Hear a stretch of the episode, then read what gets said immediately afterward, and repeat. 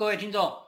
这里是自由亚洲电台中国透视专题节目，我是陈奎德。我们今天要讨论的题目是七十年轮回，寒战幽灵牵轴心。我们今天请来的座谈人是夏彦良教授，他是一位经济学家与政治评论家。夏教授你好，奎德兄好，各位听众好。今年七月二十七日是朝鲜战争停战协定签订的七十周年纪念。一九五三年在板门店签署停战协定之后，七十年来世界发生了很大的变化。作为联合国军的敌对面的北朝鲜与中国，他们的后台苏联已经解体，不复存在了，社会主义阵营也没有了，国际关系与当年已经是面目全非。但是很奇怪的是，北朝鲜的首领金正恩这次七十周年纪念又邀请了。当年中朝的后台，苏联的主要继承国俄罗斯联邦的国防部长绍伊古，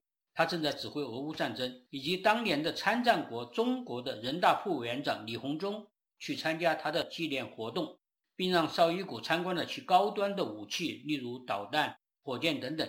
这是多年不见的情景了，可以称得上是七十年一个轮回。夏教授，就你的观察，他们在想干什么，企图达到什么目标？请。呃，我们在海外世界经常议论的一个说法叫做“新的邪恶轴心国 ”。嗯，邪恶轴心国呢，就是原来的共产国家，是现在呃反西方国家的这样一个松散的联盟啊，中国、俄罗斯和朝鲜。现在呢，他们在有些场合呢又走在一起。你刚才也提到了说，朝鲜战争这个停战已经是七十年时间。那么我们现在看到的情况。呃，新的一个轮回，那么新的一个轮回呢，呃，稍微角色变换了一下，也就是说，过去这三个国家最强大是苏联，而现在呢，这个位置似乎被中国接过来了。中国在经济、军事上，当然没有实际的战争，我们也很难说战斗力是第一，但至少从这个目前的武器发展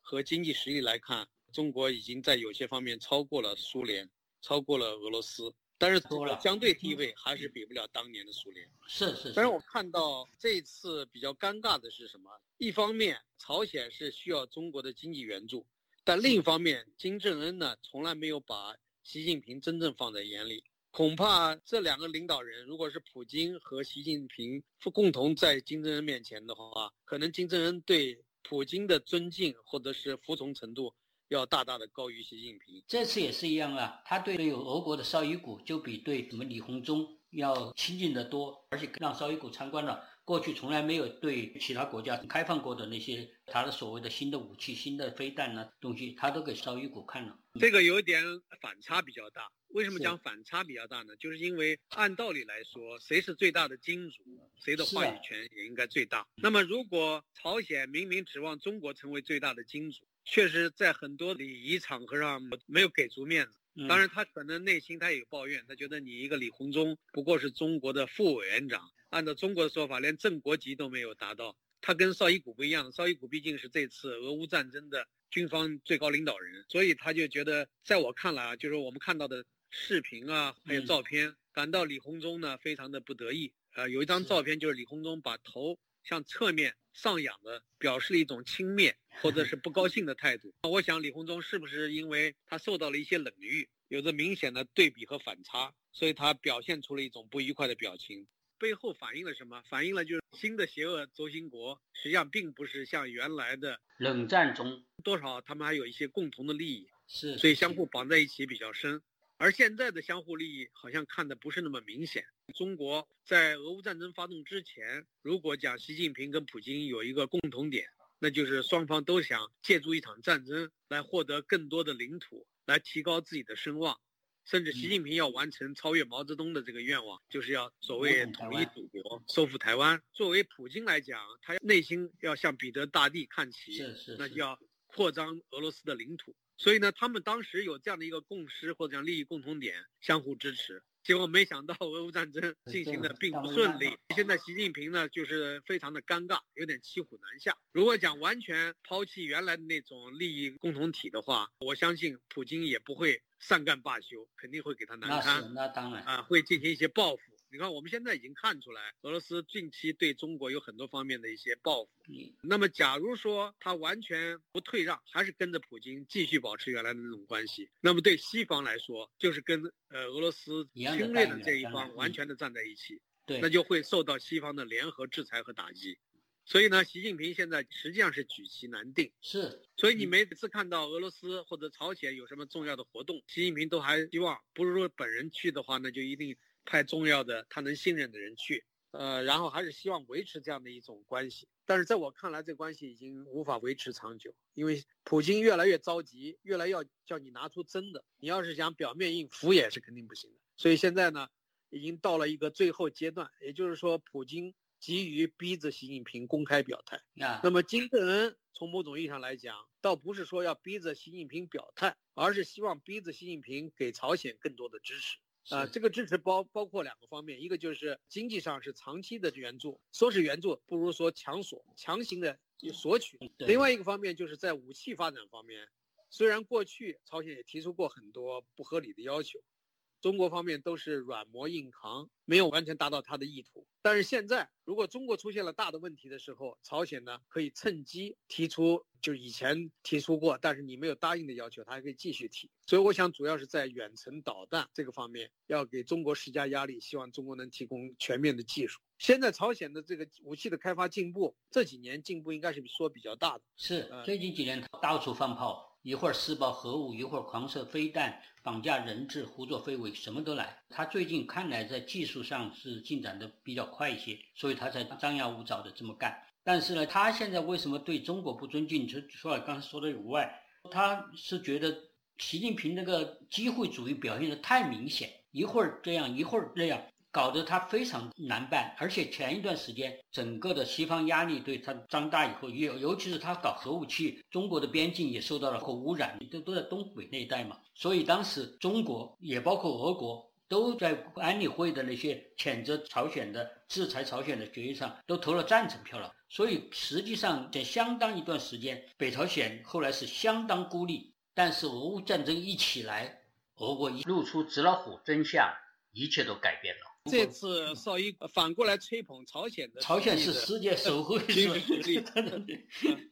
这个是很罕见的，因为过去朝鲜谁也没把它当做一个军事大国，但是现在呢，原来的军事大国二强之一，居然呢反过来吹捧，而且呢，他说这个话是当着中国的代表的这个面来说这样的话，我就觉得还是有一些其他的含义。我觉得这就是说给中国听的。那当然，实际上在目前的情况下，因为中国现在好像还保留了一手，反正他现在还是在俄国和美国之间犹疑不定，包括目前发生了很多神秘事件，什么外交部长这个秦刚事件呢、也包括什么国家院等等非常神秘的事件，不能排除亲俄与亲美的外交路线之争。现在这个习近平搞得焦头烂额，全世界都在看他的笑话的时候，现在他也还得到朝鲜去。虽然中国现在是这三个国家，它经济力量最强嘛，而且它在国际舞台上的气势也比较足。结果现在两边对它都有点不满意，因此是比较尴尬。虽然还是请他去，但是明显的有点边缘化的味道。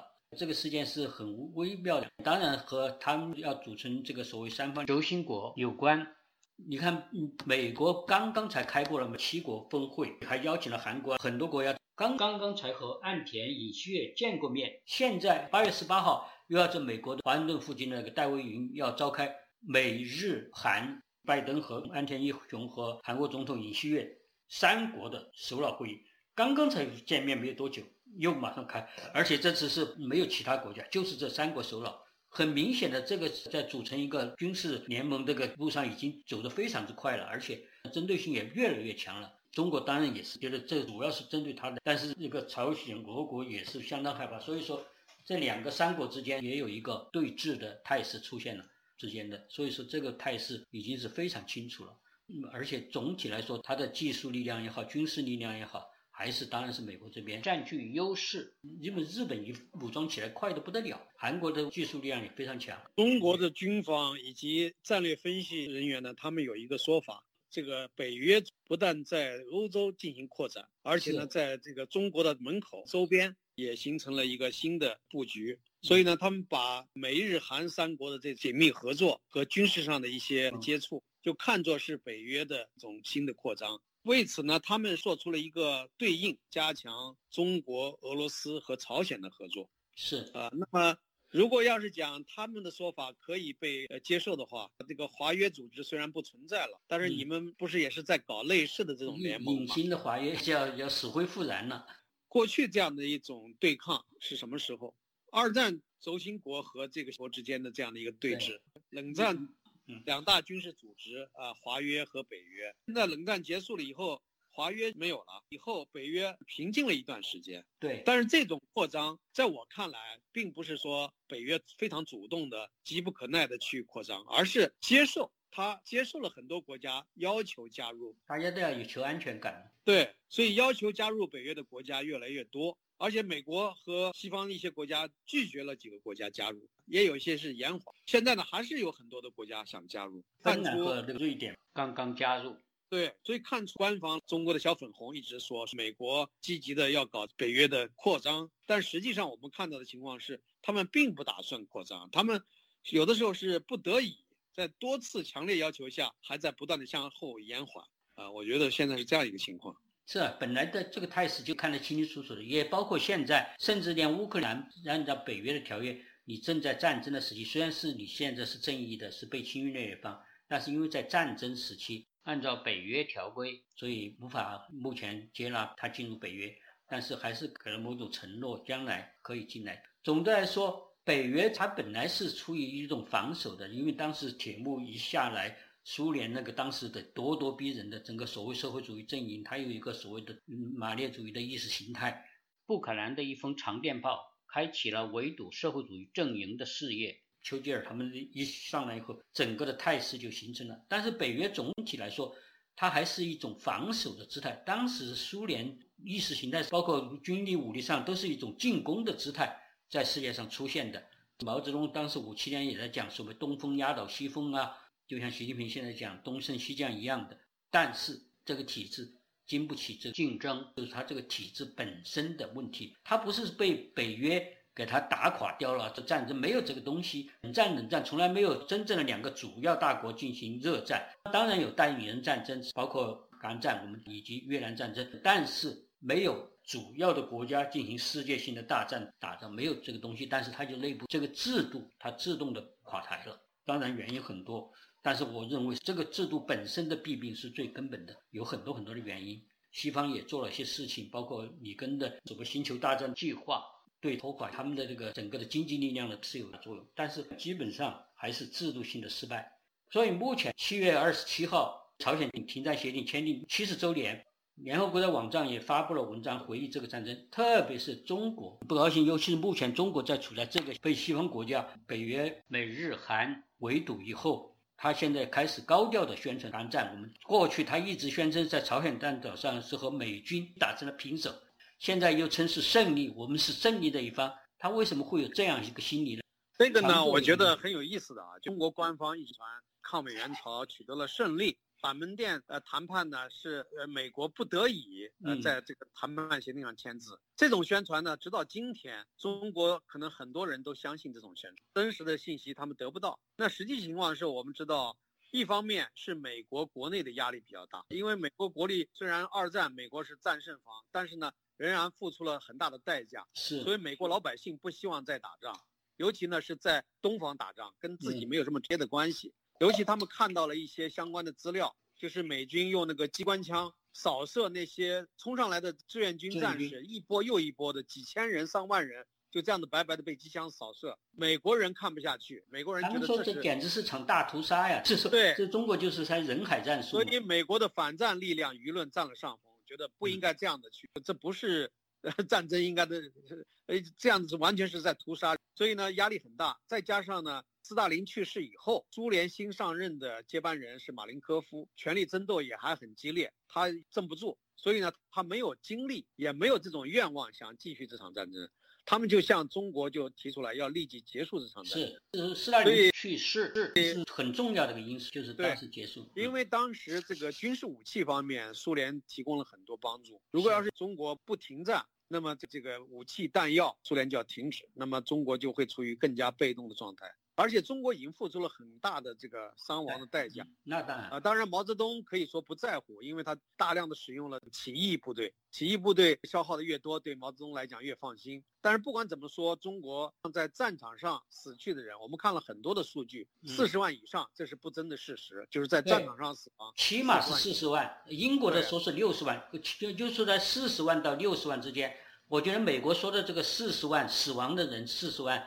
是比较靠谱的，因为志愿军内部的一些资料，我在北京过去也看过一些东西，再加上这个很多的旁证的资料，都可以证明，至少是在战场上死了四十多万人。然后呢，还有冻死、饿死、病死，是是是，还有失踪的，这样的人加起来又有大概有八十多万啊。所以呢，总共这个损耗就不说重伤的，有的重伤后来也没有治好，后来陆续的也有死去的，甚至有的是送回国治疗，然后在国内死的。也有这样的情况，所以这样的话，就是中国付出的代价大约在一百五十万。呃，不是说死亡一百五十万，而是说、死亡和重伤、伤亡，这个至少是一百五十万是完全没有战斗力了，或者是死亡，或者是重伤、残疾，有这样的情况。那么这样的一个代价，居然被吹捧为伟大的胜利，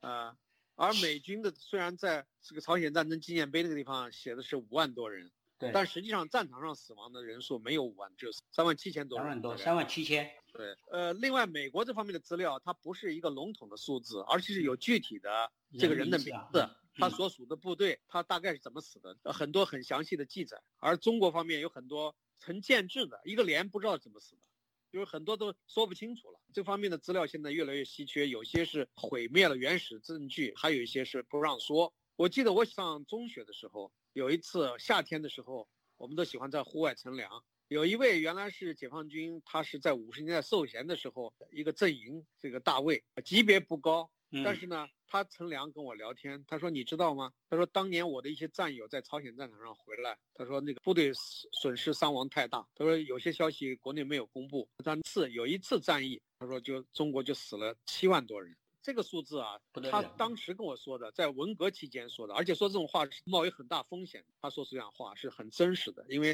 他那些部队当年参战的那些老战友，他们在喝酒聊天的时候说出来这些话。所以我认为这些东西数据是非常真实的。就一次战役就死了七万多人，是非常惨烈的。非常惨烈的，中国人死的这这真是毛泽东是不把人当人的，不把人命当人命的。所以中美现在比较可靠的，大家基本上为大多数方向所接受的，就是说中美双方伤亡的比例至少是七比一，也就是说死七个中国志愿军，死一个联合国军，就是这样一个比例。而且最后的还是在三八线停手，而实际上他们。因为是最后在三八线的那就地当时的现状的时候停手的，实际上那个领土，嗯，南韩的领土还比过去三八线那个领土占有的还多一点点，比北朝鲜占有的多一点，这个都无所谓了。就是，但是总的来说，你没有任何的领土收获，退回到了你发动侵略战的原点，伤亡如此惨重，比对手联合国军惨得多，你还敢说打成平手，敢说胜利？就包括有些海外的研究者学者，其中一位姓徐的博士，徐泽荣，对，因为他的父亲是军方的，所以呢，他居然还说出了志愿军在战朝鲜战场上打出了军威。我不知道这个打出了军威是什么意思啊？难道是七个人换一个人就觉得是值得吗？你就把中国人命就看得很贱，觉得这个人换一条美国人人命那也就是划算的啊？打出了军威，什么军威呢？所以呢，我觉得非常可笑，就是这种洗脑宣传啊，根深蒂固。还有一个问题就是战俘的问题，战俘的问题，后来的朝鲜战争实际上在五一年的几月份就基本上相持在三八线附近了。但是后来就是因为谈判关于战俘，毛泽东是坚持不同意联合国方面的，希望要征求战俘本人的意愿，就是他是愿到哪儿回中国，或者是到台湾、到其他国家等等，要征求他们的意见。这边的联合国军最后有一个这个底线。而毛泽东坚决要求志愿军战俘全部遣返回中国，因为这事关他的脸面。这个就使得后来又战了两年左右，就是到了五三年时，但是最后还是由于自己精疲力尽，再加上斯大林去世，斯大林有很大的压力，坚持不能让步。但是斯大林一死，也撑不住了。北朝鲜的军队早就不行了，一直很早就想战了，但是毛泽东特别是斯大林要坚持要叫他们打，所以说一直到了斯大林去了以后，苏联那方面的压力一放松，战争才停下来。但是最后还是没有按照毛泽东的说法，而是有大多数人有一万四千二百多人到了台湾，有七千人返回中国。返回中国的是一小半，只占了这个去台湾的一半还不到，十二个人去了印度，而且回国说起来，这些人坚持回国，还是所谓的当时比较忠于中共的、比较所谓爱国的这些人。结果这七千人的命运是所有的占卜里面最悲惨的。大家知道，后来他们到中国是苦不堪言，后来不被信任、被整肃，非常的惨。而其他的到台湾去了也好，到其他国家去了，都是生活的非常好。后来在八十年代以后访问中国，这个大家都看过很多故事了。关于这个去台湾的人为什么比去回大陆的人要多得多？一方面呢是当时让他们选择有一个选择的机会，是。但是很多人知道回到中国大陆会是什么样一个下场，很多人从过去的经历里边应该能够看出来。但是还有一些人呢是被政工人员威胁这些人说你要不回去，你虽然你一个人跑了，但是你家人还在国内，到时候你家人会受到整肃啊什么。所以呢，有些人是为了家人才回去的，付出了非常高昂的代价。那么那场战争，说你到底打了是意义何在呢？七十年过去了，你现在回过头来，朝鲜还感恩中国吗？朝鲜的教科书里边这个中国根本都不提了。而且他们的说法是，当时美国要侵略中国，朝鲜是为了挡住了美国。这个说起来非常搞笑，两个国家都在犯地理方面的错误，就是他们都认为是因为朝鲜是通往中国的大门。那么反过来呢，中国也认为，如果要是不堵住朝鲜。美国就可以进攻中国。其实那个时候二战已经结束了，这两个都是错误的估计。要通过朝鲜。后来的文件，包括苏联的文件解密和包括美国的文件，都说明当时是美国是绝对没有想和中国进行战争的。而且本来麦克阿瑟就是这样被解职的嘛。麦克阿瑟并没有说要打中国内陆，而是说炸断鸭绿江大桥。就是炸断这个，当时杜鲁门都不不准嘛，不同意嘛。根本就没有这个东西，但是当时毛泽东就是说，当时毛泽东的心里，我相信他也不是说完全不知道一点点这些，但是呢，他当时是有一个非常大的焦虑，他刚刚在中国的内战中战胜了嘛，就是要获得那个斯大林的承认，因为斯大林那个时候正是很焦急的在那个南斯拉夫，当时已经在闹独立了，南斯拉夫就不听斯大林的，不听呃第三国际的指挥了。所以他怕毛泽东仿效铁托，这么大个国家的领袖，毛泽东平常也并不是表现出非常的恭顺的一个样子，所以说他对此不放心。但是毛泽东当时考量了各方面的关系，他和西方和美国也闹翻了，所以他必须要想进军社会主义阵营。所以基本上来说，他这个投名状的那个性质是非常清楚的，就是说他要把靠这一战，因为中国高级将这公共上层大多数人。根本不同意去参加朝鲜战争嘛？中国刚刚才战完一个内战，国家一片疮痍，老百姓都需要休养生息的。毛泽东坚持要去又参与一场战争，大家都不同意，林彪也不同意，很多人不同意。结果后来彭德怀同意了。就周恩来也支持了，这才去了。但是基本上毛泽东还是占少数的，他有他的方向盘，他要得到斯大林的首肯，进入社会主义阵营。他认为，反正将来斯大林死后，他当然这么大个国家嘛，就就仅次于苏联的这么大个国家，将来共产主义运动他会是怎么样一个地位？他盘算这些都，我想都是有的。当然有一个意外的好处，就是说台湾是因为朝鲜战争第七舰队横赶在台湾海峡，使得。台湾保存下来了，是这个是意外的，其他的对中国的整个的后来的发展，真是中国人的灾难性的宿命。包括现在很多老一代的所谓中共的领导人，现在都说中共建政以后最大的错误之一就是朝鲜战争。战争呢，对中国人民来讲是付出了巨大的代价，是好处没有什么好处，但是对朝鲜来说就是维持了金家王朝。王朝，嗯。本来呢，假如说如果没有这场战争的话，有可能这个北朝鲜根本打不过韩国，然后最后呢被韩国同化，那么让朝鲜人能够享受到一个民主机制和比较好的富裕的生活，就像现在的韩国一样。韩国一样嘛，嗯，对。但是中国一一旦你站队站成了社会主义阵营，你就成了彻彻底底、纯纯粹粹的共产党国家、共产主义国家。那么根本就没有转换的余地。后来就整个的毛泽东的越来越极端化、左倾化的这些整个的治国的方略和这个都是有关系。不管苏联成了他那个模板，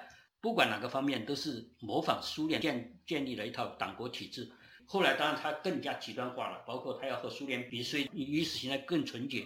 所以说整个的他当然是也不是说他内心的这么喜欢这个意识形态。事实上，他是要占据他们的共产主义的话语权的高地，要压倒苏联，所以才和苏联有那个后来的纠纷。因为当然，用邓小平后来的话说，当时邓小平是主持中苏之间的大论战的小组的，后来都是他对嗯戈巴乔夫说那场争论都是毫无意义的，那些意识形态的争论，我们中国站不住脚。在苏联错误的地方是。我们是有一种心理上的被欺负的感觉。苏联不是平等对待中国，是有一种居高临下的老子党的态势，使得中国人不舒服，是这样，而不是说是那些他说那些意识形态争论是全是废话。邓小平当时对戈巴乔夫对苏联就说的就是这些话，这个是后来俄语翻译严明富先生转述的，刚刚去世那个，我觉得这段话是邓小平说的是心里话，他当时是主持这个大陆战的。他说那些都是完全废话，比左比谁是更纯洁的共产主义，然后把对方说成修正主义。中国因为就是加入了韩战，中国就被全世界抛弃。这么大个国家，因为二十多年后才进入联合国，被全世界制裁封锁，只能依靠苏联。